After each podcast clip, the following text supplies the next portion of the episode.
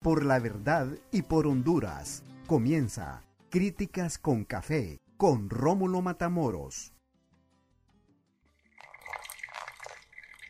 Buenas tardes, buenas noches y buenos días. Bienvenidos a Críticas con Café. Qué bueno que estén con nosotros hoy lunes 2 de mayo de 2022. Transmitimos desde la capital de la República de Honduras, Tegucigalpa y Comayagüela. Saludos a quienes nos siguen en el podcast de LTV, a quienes están pegados por el Facebook Live, a quienes luego nos escuchan por YouTube. Qué bueno, y recuerden que el próximo lunes de hoy en 8, de 9 a 10 de la mañana en LTV, ahí estaremos en Críticas con Café, junto a Yesenia Torres, Guillermo Jiménez, Beatriz Valle. Esperemos que se recupere pronto Beatriz y que puede estar con nosotros. Un fuerte abrazo, un saludo a la distancia. Vea, estos no perdonan. Estos eh, eh, sindicalistas o estos trabajadores. Ahí en San Pedro Sula casi le sacan la, no sé si el la cartera a Mel Zelaya. Mel Zelaya estaba en, allá en el norte o estaba aquí en Tegucigalpa. Ahí, déjenle la, cartera al hombre. ¿Qué, es lo que dice Mel Zelaya? Producción, podemos escuchar ahí lo que dice Mel Zelaya. Ahí, eh, por cortesía, pongámosle ahí, porque no sé de quién es, quién fue el que nos hizo llegar esa, esa publicación del, del. Ah, Roberto Quesada. Roberto Quesada, el que puso esa. Saludos, Roberto. Roberto Quesada, nuestro embajador allá en... Se ha determinado un evento... ¡Ey! no bolsea a uno. No, estoy, estoy, no, pero estoy rápido, estoy rápido. Se ha determinado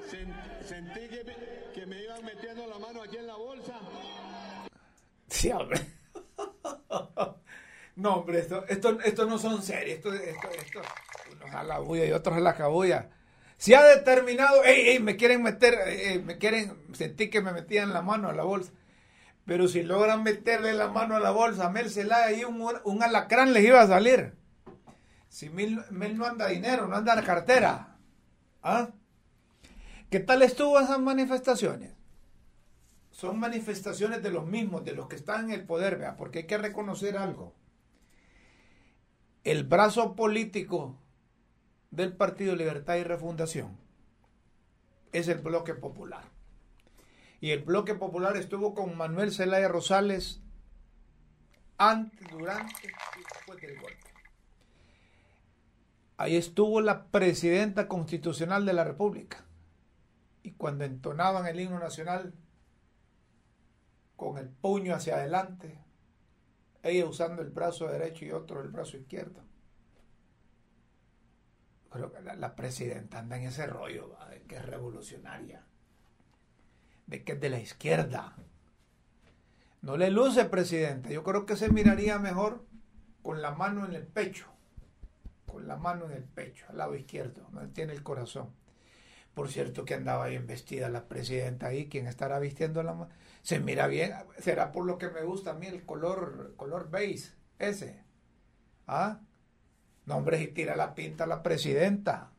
Se mira bien con eso. ¿Quién la estará vistiendo? ¿Quién estará? ¿Quién será la, el de la moda? ¿Será el mismo aquel chon? ¿Ah? Pero anda bien, bien, bien combinada, se ve, se ve bien la presidenta de la República. Van a decir los que me están escuchando que arrastrado ese Rómulo. No, pero es lo que se mira, se mira. Le luce el color beige, será por lo que me gusta a mí el color, el color beige. Pero los dirigentes, este es, este es gobierno de los dirigentes. Entonces, consecuentemente, la presidenta estuvo con, con su gobierno ahí. Ahora, ¿quién no se mira bien a la par de la presidenta? Yo no sé, pero no sé qué dicen ustedes.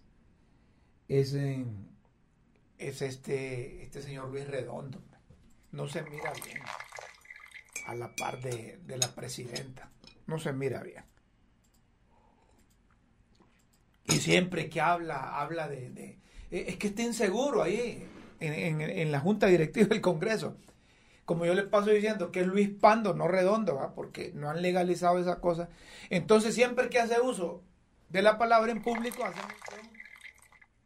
que, que hay un acuerdo del bicentenario, dice.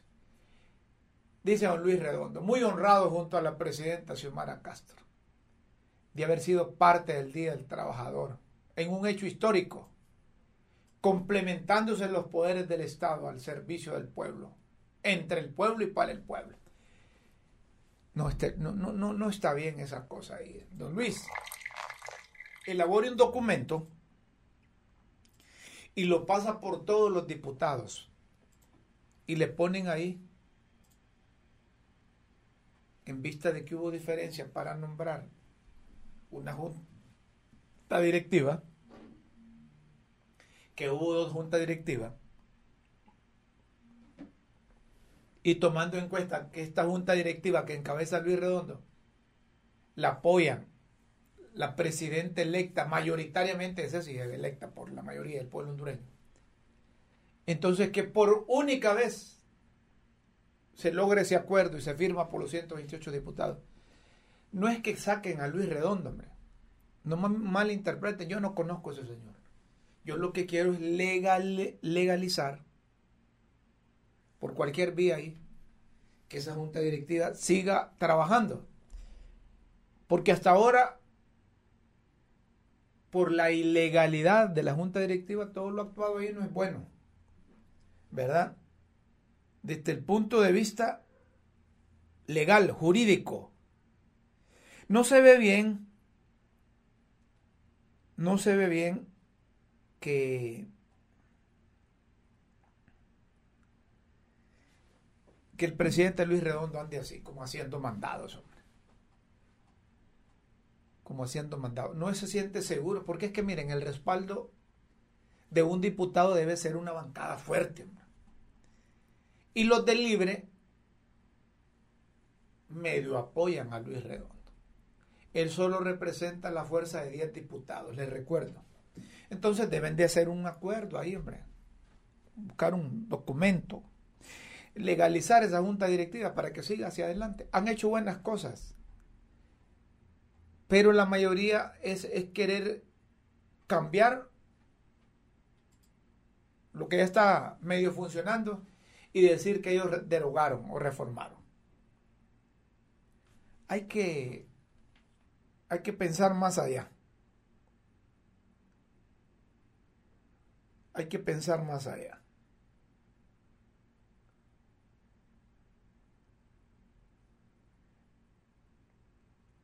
estuvo por los mismos dirigentes. Las demandas, las reivindicaciones que se presentan el 1 de mayo, Día Internacional del Trabajador, van dirigidas a los gobiernos y al sector privado. Y si la presidenta se incorporó ahí, ella no lo hizo como trabajadora, ¿verdad? Porque hay que establecer también eso. Ella es la presidenta constitucional de la República. Discúlpenme, pero eso es, como dicen los muchachos, eso es paja que la primera trabajadora de la nación llegó a solidarizarse con los trabajadores ahí. Hay muchas cosas que el sector trabajador está sufriendo las consecuencias. ¿Verdad? ¿De acuerdo? Sí, estamos de acuerdo. Pero ahí se mira una pancarta del poder del libre como miembro de la internacional. Ahí dice como presidente de la internacional antiimperialista, coordinador general del Partido Democrático, Revolucionario, Pacífico y de izquierda radical libre. Saludo a la clase trabajadora de Honduras. Pero yo no sé si eso lo hace Mel. Ahí dice Manuel Zelaya Rosales. yo, a mí me da risa porque yo no veo a Mel Zelaya como, como un revolucionario, como uno de izquierda radical. ¿Ah? Es que cuando se llega al poder por parte de un partido popular, pues es revolucionario cuando es necesario y se es moderado cuando se es necesario.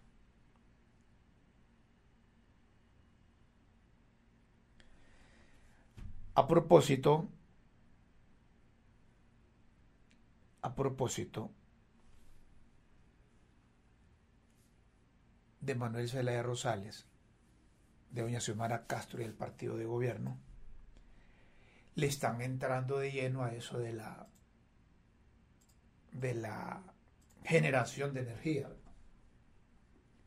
Eso de la generación de energía. Es cierto,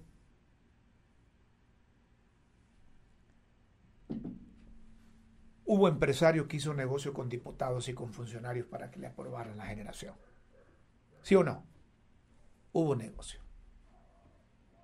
Y entonces si, si, si el kilovatio hora tenía un precio de 6 centavos dólar, esos bárbaros permitieron que le pusieran 10, 12, hasta 18, 20 y pico de dólar. Entonces la diferencia se la dividían entre varios. Eso es cierto. Eso no se puede negar. Y ahí vamos a estar de acuerdo con el gobierno de la República,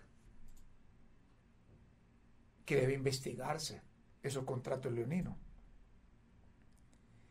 Pero no vamos a estar de acuerdo que se intervenga el sector privado o que se estatice la empresa del sector privado.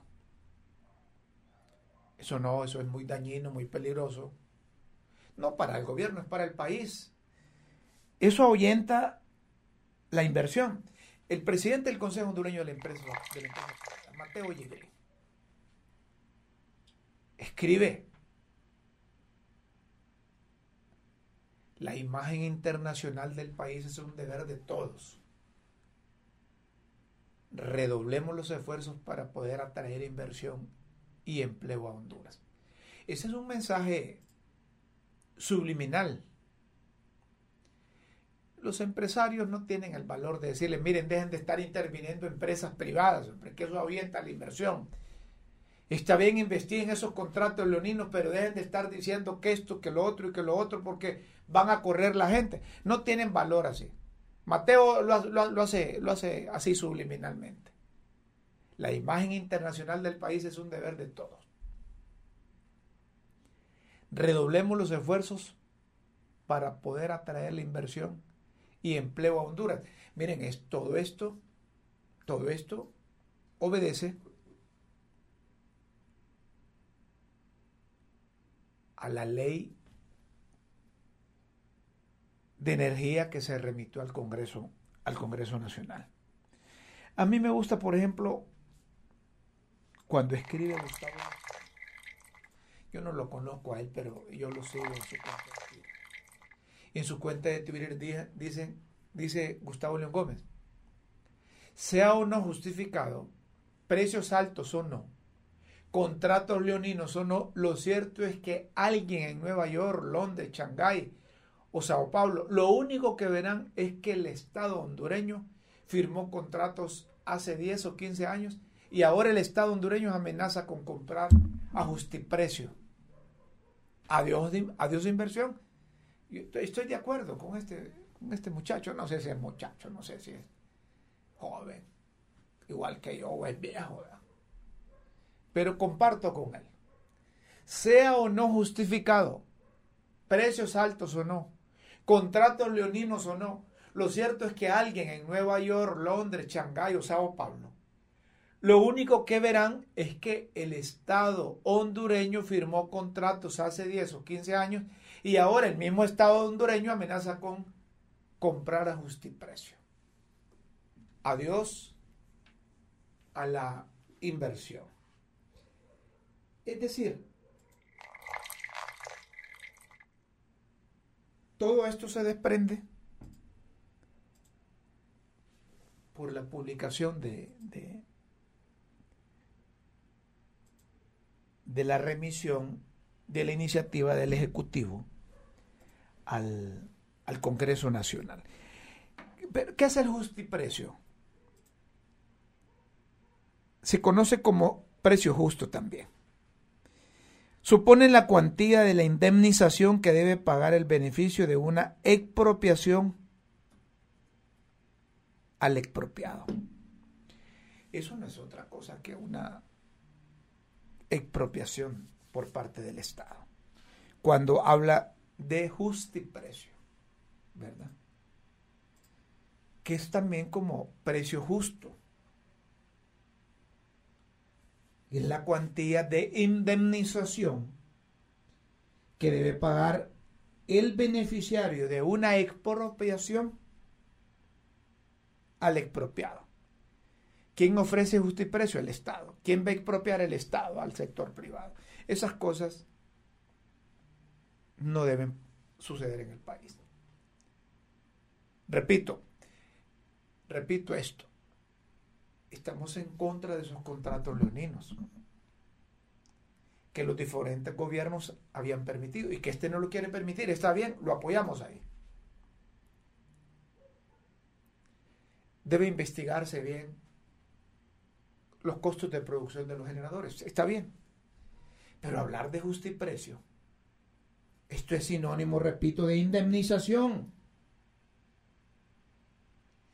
Que en este caso el gobierno hará al dueño de la empresa. Sinónimo de expropiación. Eso no debe darse en el país. Se fue a las urnas a ejercer el sufragio a favor del único partido que tenía una plataforma para sacar al Partido Nacional que estuvo 12 años seguidos. Y de forma irregular había estado el último periodo don Juan Orlando Hernández, que después lo pidieron en extradición en los Estados Unidos y está en Nueva York. La gente fue a votar por libre contra el Partido Nacional y principalmente contra el grupo de narcotraficantes que se habían apropiado de la administración pública. ¿Estamos de acuerdo? Estamos de acuerdo. Pero esa participación del electorado hay que hacer bien uso de ella.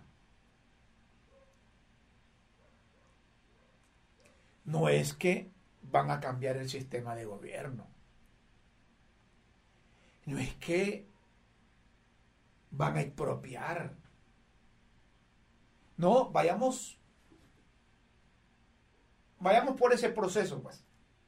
Si hay empresa corrupta cuyos dueños son corruptos y que se vendieron al mejor postor con los administradores de turno, hay que ponerlos en su lugar. En sosiego, como decía la abuela. ¿De acuerdo? Hay que hacerlo. Pero no pueden expropiar. Eso es mal mensaje. Y como decía León Gómez ahí, el Estado firmó contrato y después el mismo Estado, el gobierno, pues, el gobierno firmó contrato y después el mismo gobierno va a expropiar. No suena eso así, no suena así.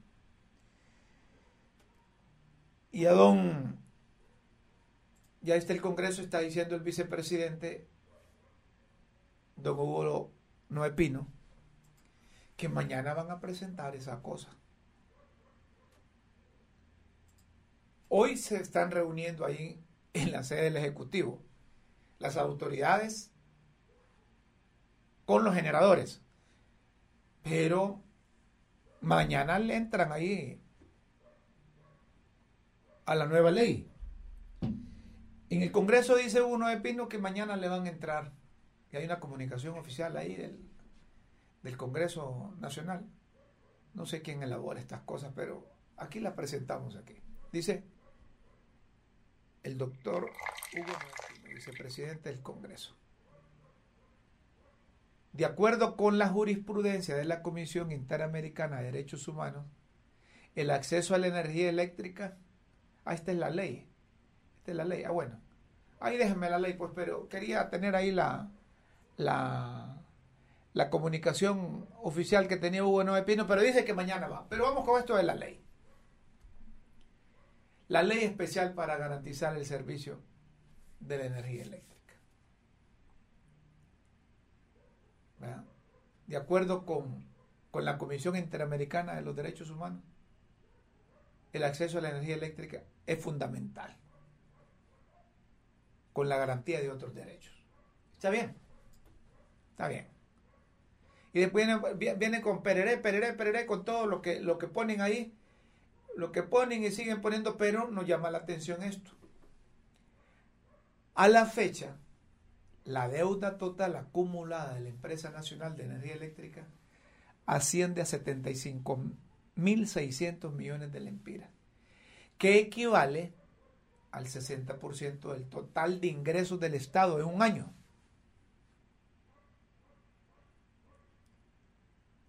Y el 10.05% del Producto Interno Bruto.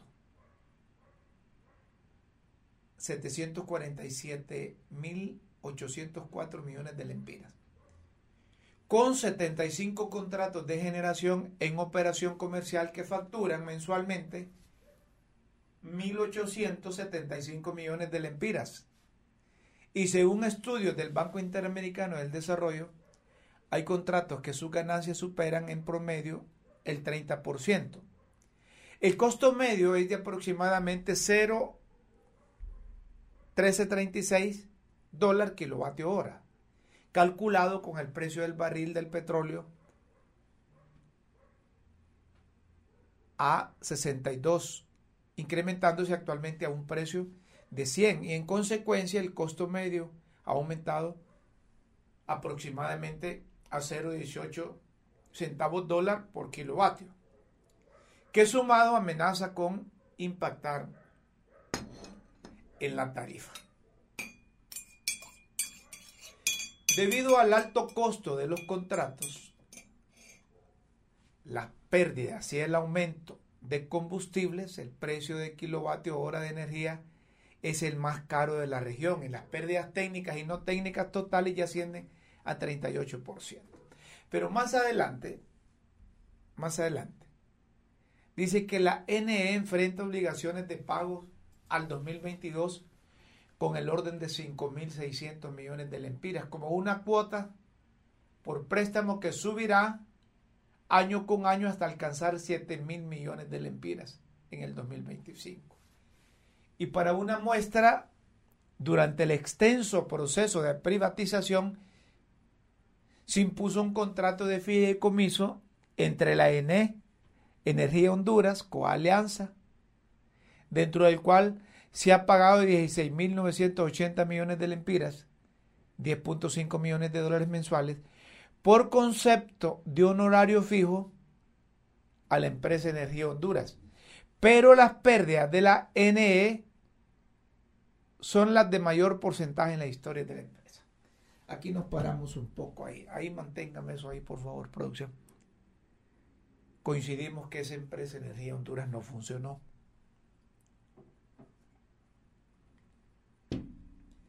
No funcionó.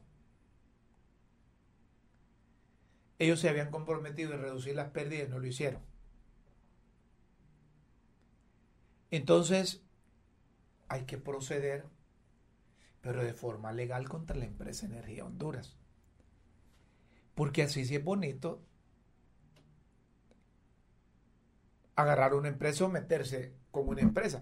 Yo no sé de quién es esa empresa. Unos dicen que son de colombianos, pero yo escucho muy seguido a este muchacho, Miguel Aguilar, que ahí pasa participando en todos los medios de comunicación y participa cuando quiere, llama y participa cuando quiere. No sé qué compromiso tienen los medios de comunicación con esa empresa, pero él pasa hablando ahí. Y yo no creo que el sector trabajador haya sacrificado su dinero para meterse a una empresa. A mí me da la impresión que el sindicato de la ENE están como prestanombre están como testaferros a saber de quién ahí. Pero el negocio es redondo. Le han dado más de 16 mil millones de lempiras durante todos estos años a esa empresa y esta empresa no le cumplió al gobierno, es decir, a la Empresa Nacional de Energía Eléctrica. La NE a través de las plantas hidroeléctricas, dice la ley nueva de energía que estarán comenzando a discutir y aprobar en el Congreso, generó 2.600 megavatios son esos, gigavatios, gigavatios, a un costo de 310 millones. 7.600 millones de lempiras en el año 2021. Estos costos, si bien son incorporados como costo base de generación a la tarifa, no son ni facturados ni pagados a la NE. El cajón 300 megavatios, Río Lindo 80 megavatios, Cañaveral 29, 29 megavatios, Patuca, yo no sé si está funcionando eso, 104 megavatios, Níspero 22 megavatios, que siguen siendo el soporte fundamental de todo el sistema. Y sigue ahí con todas esas cosas ahí. Pero luego más adelante venimos y vemos la ley especial que garantiza el servicio de la energía eléctrica como un bien público de seguridad nacional y de derecho humano.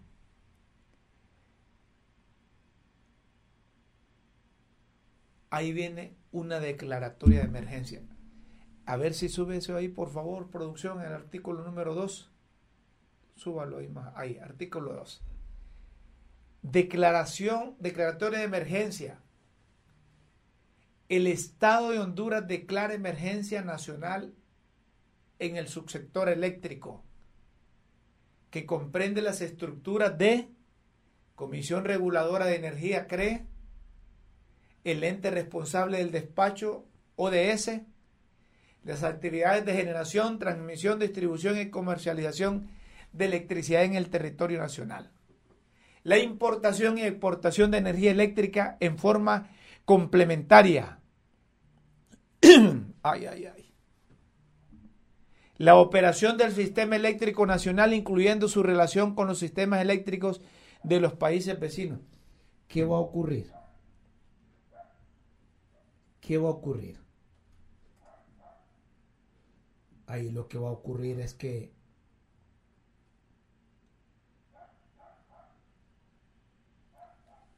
que con esa declaratoria de emergencia se van a ir todas esas generadoras de energía. Déjenmelo ahí en la, artículo 2. Se van a ir todas esas generadoras de energía. El gobierno de la República con la emergencia va a comprar directamente.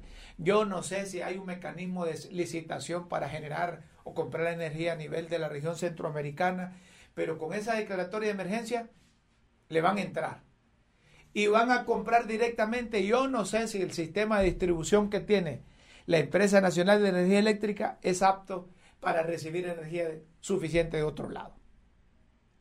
Si ese fuera el caso de que las empresas se embrequen, no logren acuerdo con el gobierno, entonces el gobierno declara la emergencia. Ojo que esto está por, por aprobarse en el Congreso Nacional. Pero ya el Ejecutivo ya tira el, sombrerazo. ¿Para qué? Para que por la vía de emergencia se compre todo lo habido y por haber, ¿verdad? Ya tenemos dos emergencias por este gobierno. Doña Xiomara, doña Xiomara Castro y gobierno de la República, hagan una cosa, hombre. Asegúrense que todavía no estamos, que ya, terminó aquella declaración de emergencia que, que emitió el gobierno anterior en salud, porque hubo una declaración de emergencia para comprar medicamentos, solo para comprar. Aquella emergencia por la COVID, ¿será? Entonces tenemos la emergencia del gobierno anterior por la COVID. La emergencia emitida por el gobierno, el gobierno actual solo para comprar medicamentos. Y luego una emergencia, emergencia por, el problema de la energía eléctrica. Ah, ya van a empezar a, a, declarar este gobierno como el gobierno de las emergencias. Emergencias para todo emergencia, declarar emergencia, ¿verdad? Obligación del Estado de garantizar la prestación del servicio de energía eléctrica a toda la población. Es una obligación, ¿verdad? El Estado asume la obligación de garantizar la prestación del servicio de energía a toda la población urbana y rural. Ejercerá el control a través de la Empresa Nacional de Energía Eléctrica como empresa pública responsable de la generación, transmisión, distribución y comercialización. ¿Mm? Para la cual debe seleccionar la modalidad de administración y contratación que más convenga al Estado. La CRE, ese semejante elefante blanco que tienen ahí, no va a desaparecer, pero le van a cambiar de nombre. Operará como el ente regulador. Se garantiza, dicen aquí, aguárdenme ese último, se garantiza la continuidad de la inversión del sector privado en las áreas de generación, transmisión y distribución, la que no podrá exceder en cada una de las áreas a lo invertido por el Estado y la empresa pública. Gradualmente el Estado generará condiciones para la inversión del sector para la inversión del sector privado. Esto tienen que explicarlo bien. Ahí hablan de justiprecio, de precio justo, que les decía que es sinónimo de expropiación, y aquí hablan de garantizar la continuidad de inversión al sector privado en las áreas de generación. El gobierno no es buen administrador, no es buen administrador. Ahí, nos vamos a llevar una fregada con eso. Hay que tener cuidado. Contratos de energía eléctrica generada por plantas térmicas. Se autoriza la ENE que a través de la Junta Directiva y la Gerencia General con base en la legislación nacional y las cláusulas contractuales, plantee bajo sus prerrogativas o prerrogativas y facultades y por razones de interés público la renegociación de contratos y los precios a los que el Estado, a través de la ENE, adquiere el suministro de energía eléctrica generada por plantas térmicas, especialmente en cuanto a los cargos fijos que comprenden operación y mantenimiento y utilidades razonables. Miren cómo son. Ahí le están cayendo a esa gente. Pero saben una cosa. En el fondo y al final está bueno que les caigan porque estos, algunos generadores han sido léperos, han sido bandidos, han sido pícaros y se han, le han ofrecido bajo la mesa coimas a un montón de gente ahí para que guarden silencio o para que les, las aprueben las cosas en el Congreso.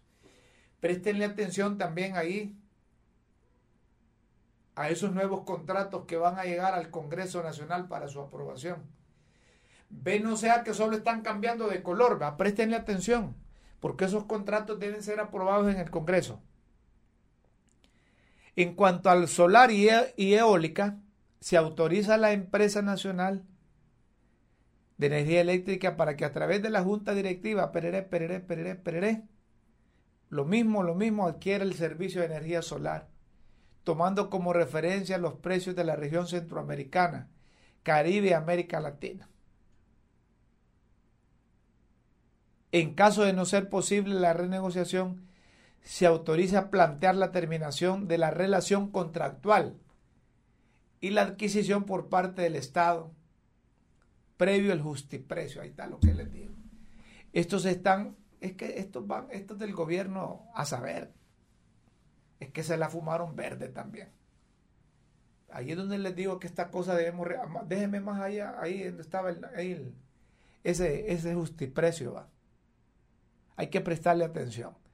Algo así como que si no hacen las empresas lo que el gobierno quiere, entonces los van a indemnizar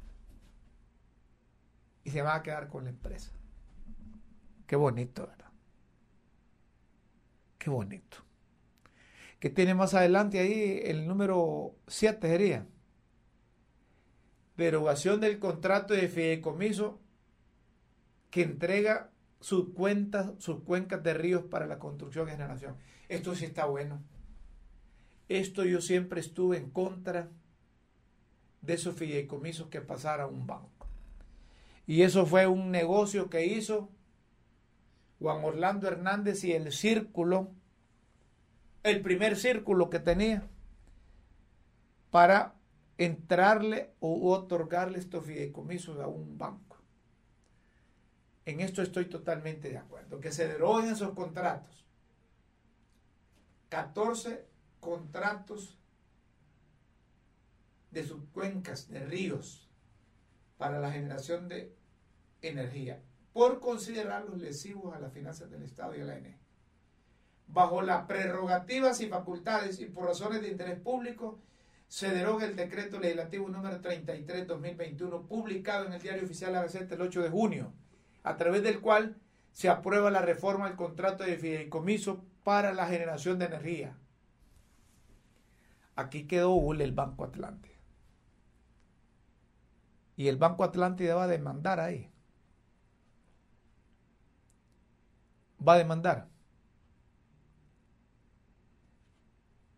Y oigan bien, reformar el contrato de fideicomiso para la generación de energía y desarrollo de proyectos públicos para control de inundaciones, mitigación de los efectos del cambio climático mediante la constitución de una alianza público-privada. ¿Ah? El Estado no quiere formar parte de esa alianza de acuerdo a esta redacción del artículo 7 de la ley de, la industria eléctrica que están enviando al Congreso. Esto se suscribió el 13 de mayo del año 2001, así como el decreto legislativo número 373-2013 publicado en el Diario Oficial La Gaceta en fecha 10 de marzo, a través de la cual se entregan 14 sitios para el desarrollo de proyectos de generación de energía eléctrica que se describen a continuación, incluyendo los estudios realizados por la ENE para Jicatuyo y los Llanitos a un costo de 11 millones de dólares. Ahí están, ahí más adelante creo que aparecen las, las represas. Ahí aparece, miren, todo lo que entregó el gobierno anterior. Jicatuyo y los Llanitos en Santa Bárbara, el tablón Río Chamelecón en Santa Bárbara, San, Fernando y Morolica en Río Choluteca,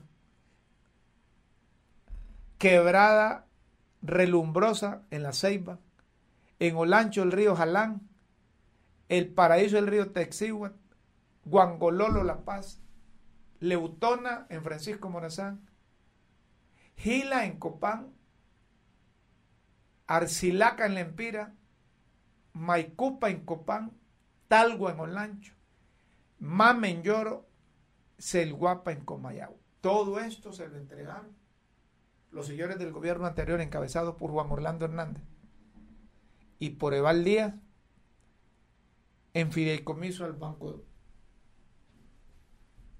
al Banco Atlántida.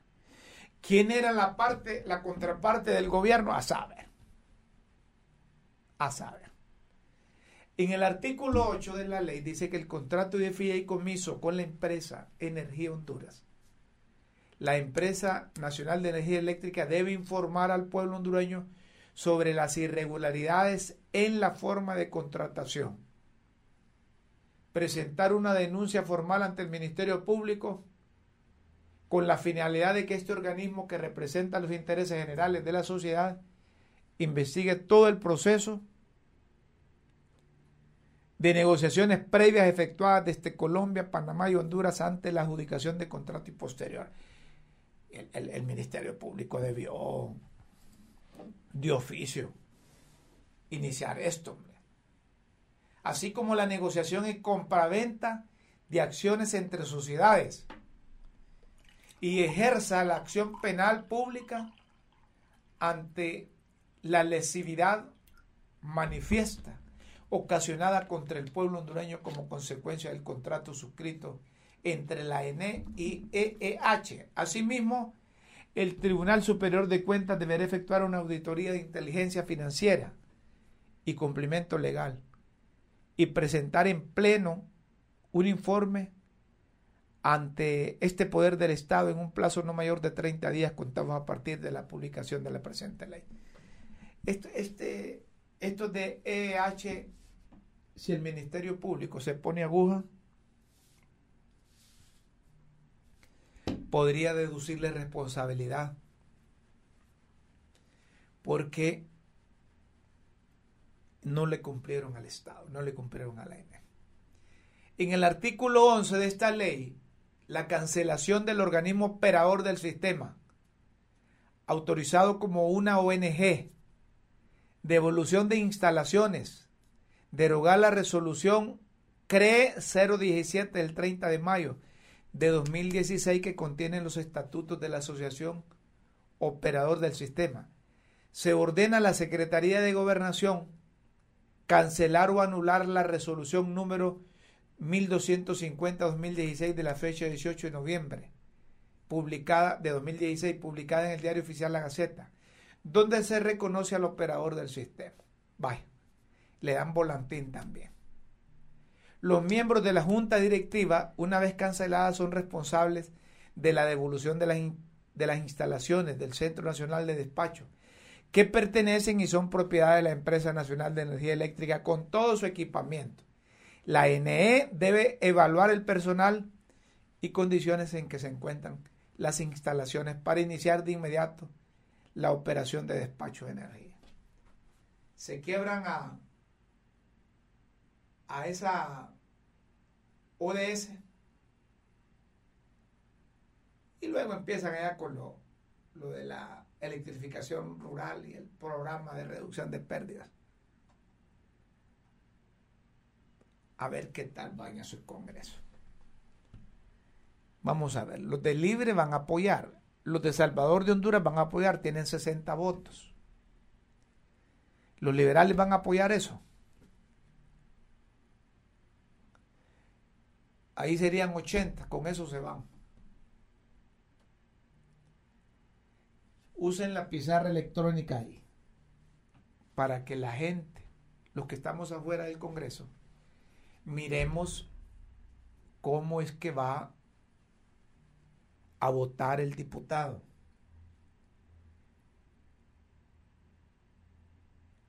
Ahí es sí o no. A menos que estén probando a la oposición si están a favor o en contra para quemar los que ellos están detrás de esos contratos. Puede hacer también eso. Y que logren los primeros acuerdos hoy el gobierno con, con los generadores de energía. Repito, si hay contratos leoninos, revisen esas cosas. Vean cuánto es el costo de producción de un kilovatio hora en Honduras y cuánto es el costo de producción de un kilovatio en el resto de Centroamérica. Porque eso hay que valorar también. No solo es decir, en Nicaragua vale menos, en Guatemala vale menos, porque hay que ver también los costos de producción en Honduras. Aquí son más caros que Nicaragua y que Guatemala. Pero eso los expertos y los técnicos lo pueden hacer. Pero sí que se le fue la mano y que son contratos leoninos, son contratos leoninos. Estamos en desacuerdo con la iniciativa del Ejecutivo de que si no están de acuerdo los generadores de energía, hay que indemnizarlos a justiprecio, pagarles lo que tienen ahí. No, eso está malo. Eso está malo. El Estado, el gobierno, no puede haber firmado contrato y ahora decir que está mal, aunque lo hayan firmado otros. Esos contratos son igual a las deudas que tienen como Estado. ¿Verdad? Entonces, cuando se ve un gobierno, el Estado siempre sigue en deuda con los organismos internacionales. Entonces, así son los contratos nacionales también. Está bien que se hayan volado las sedes, está bien. Pero esas cosas no las vamos a apoyar porque no, no son legales. Eso de obligar a las empresas a que les vendan, estén o no estén de acuerdo.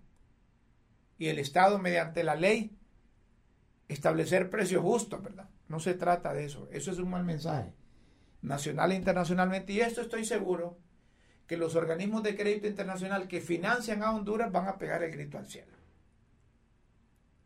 van a pegar el grito sí. Bueno, vamos a, separarnos unos instantes aquí en Críticas con Café. Luego seguimos para seguir conversando con ustedes y, y hablando de, de otros temas. Hablando de otros temas, ¿verdad? A propósito, eh, antes de irnos, ne- te- tienen ahí el, el- el- el Twitter de, de este señor Tejada. Tejeda, Tejada o Tejeda. Eric Tejada. Sí, antes de irnos, pónganme ese Twitter de este señor que es de la, de la Secretaría de Energía. Porque, me, oigan, el viernes pasado dice a través de la Procuraduría General de la República, esa Procuraduría también expanda al calor de lo irregular que se eligió la Junta Directiva, los pusieron también. Se introdujo en el juzgado de lo civil demanda contra EEH de tutela suma- sumaria para garantizar el servicio. Ese procedimiento no tiene monto. Se presentará posteriormente una demanda por daños y perjuicios contra EH por al menos 10 millones. Ya miren, ya, esa, ya, esos son sombrerazos. Yo no sé quién está asesorando a este Eric Tejada. ¿Verdad? El, el viernes pasado, a través de la Procuraduría General de la República, se introdujo en el juzgado de lo civil demanda contra EH de tutela sumari- sumarial para garantizar el servicio. Ese procedimiento no tiene monto. Ah, pero sí se presentarán después una demanda por daños y perjuicios. Algo así como metiéndole miedo a la empresa. Esta empresa no cumplió ya deberían de haber iniciado un proceso. No cumplió con la reducción de pérdidas, ahí estaba en el contrato que si no lo hacían, se anulaba el contrato o rescindía el contrato. Pero los gobiernos no lo han hecho, a saber por qué. Es difícil para una empresa generadora de energía saber que EH si capa lo de ellos, pero a ellos no les pagan de lo que pagamos nosotros. Repito, a Rómulo Matamoros se le pueden cortar la energía, pero el generador de energía no tiene dinero, no le puede cortar al Estado. No está bien esa cosa. Nos separamos un poco y luego venimos para eh, seguir conversando con ustedes aquí en Críticas con Café. Les recordamos que a partir del próximo lunes, no sé si tiene ahí la la la promoción para que la inserte ahí. Próximo lunes a las 9, no, de 9 a 10 de la mañana. En LTV, Críticas con Café por la verdad y por Honduras. Junto a Yesenia Torres, Guillermo Jiménez, Beatriz Valle. Ahí estaremos de 9 a 10 de la mañana. Nos separamos unos instantes y luego continuamos con ustedes.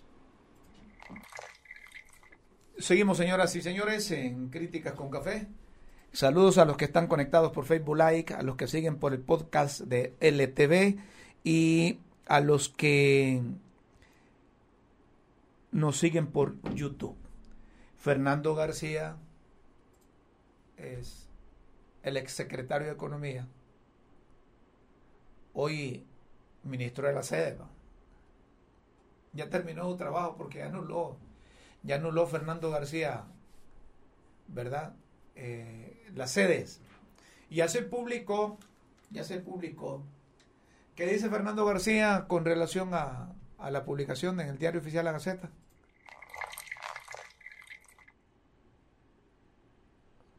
Gratulamos por esas masivas manifestaciones en conmemoración del primero de mayo, Día de los Trabajadores.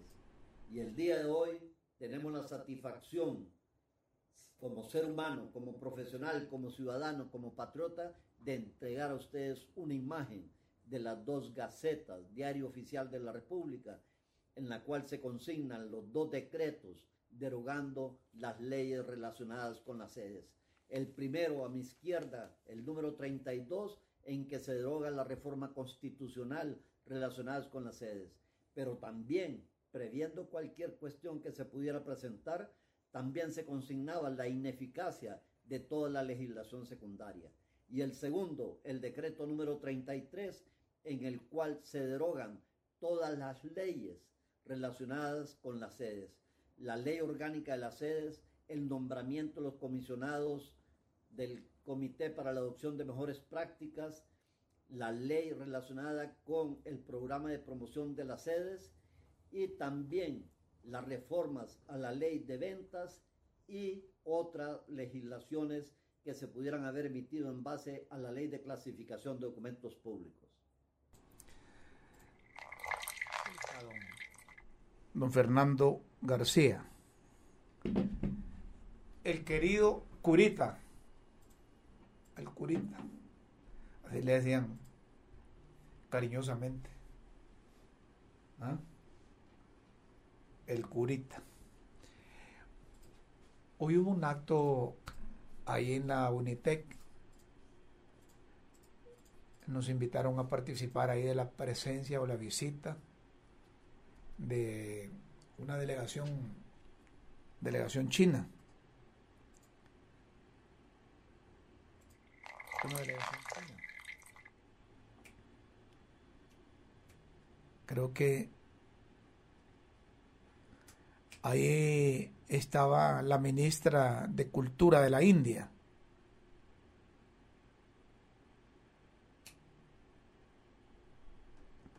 quien es a la vez quien es a la vez secretaria de Relaciones Exteriores. Pues hoy ahí en Unitec, Marlon Brevé nos invitó para que estuviéramos en la conferencia sobre los 75 años de la historia de crecimiento de la India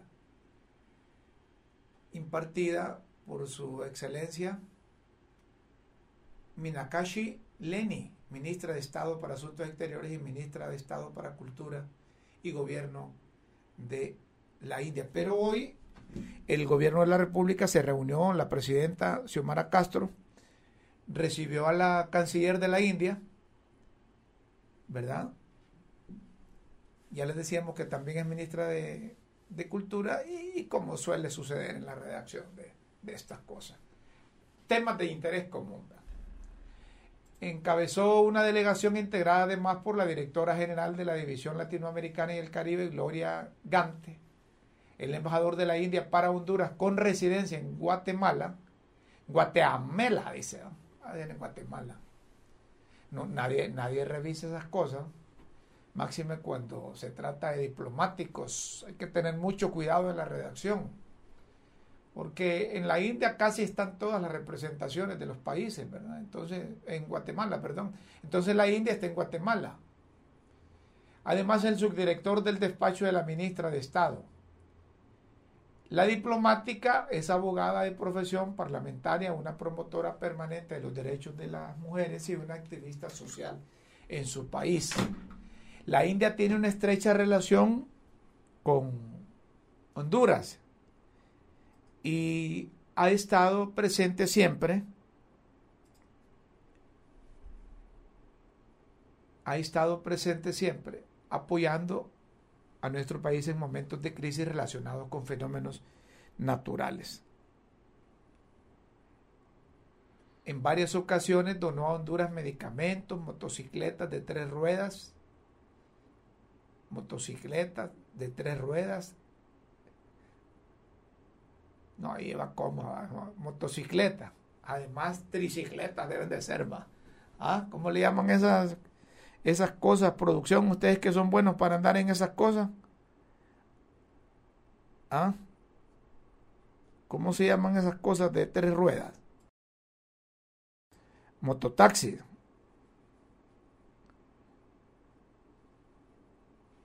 Mototaxi. ¿Ah?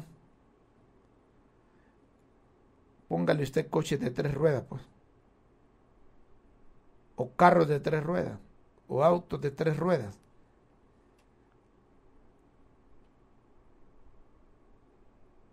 Está bien. Está financiando el proyecto de irrigación del Valle de Jamastrán. Eso es lo que debemos de conseguir que nos ayuden a, a, salir del régimen de la lluvia, que tengamos eh, mayor cantidad de parcelas de tierra con irrigación. Ahí también estuvo el secretario privado, Héctor Zelaya, el secretario de Estado en el despacho de la presidencia, Rodolfo Pastor, y la vicecanciller de Asuntos Consulares y Migratorios, o los vicecancilleres Tony García y de Asuntos Exteriores Gerardo Torres. Es también que aprovechar estas visitas. La India, la India está más adelante que nosotros en todo. ¿Ah? La India está más adelante que nosotros en todo.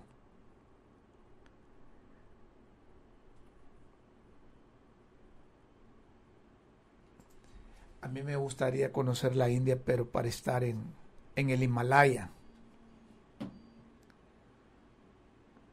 Tienen una cultura milenaria que sobrepasa los 5.000 años. La India. tienen mucho que darnos y que tenemos mucho que aprender. Señoras y señores, aquí me están poniendo los frenos ya, los de producción, y me dicen que el tiempo de críticas con café ha finalizado. No me queda más que extenderles la invitación para que mañana estén de 5 a 6 de la tarde por las redes sociales. Críticas con café. Con Dios siempre en vuestras mentes y en nuestros corazones. Feliz tarde, buenas noches Buenos días.